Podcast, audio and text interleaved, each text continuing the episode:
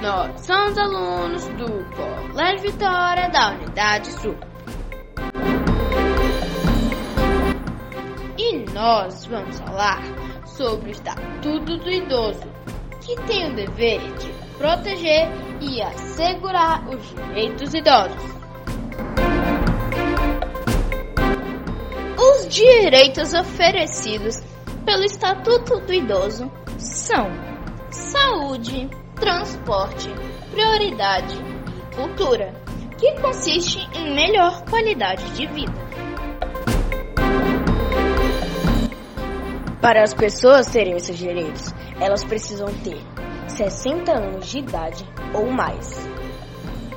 Os idosos são muito frágeis, por isso nós não devemos tratá-los com maus tratos nem casas de saúde. Devemos tratar eles com afeto e carinho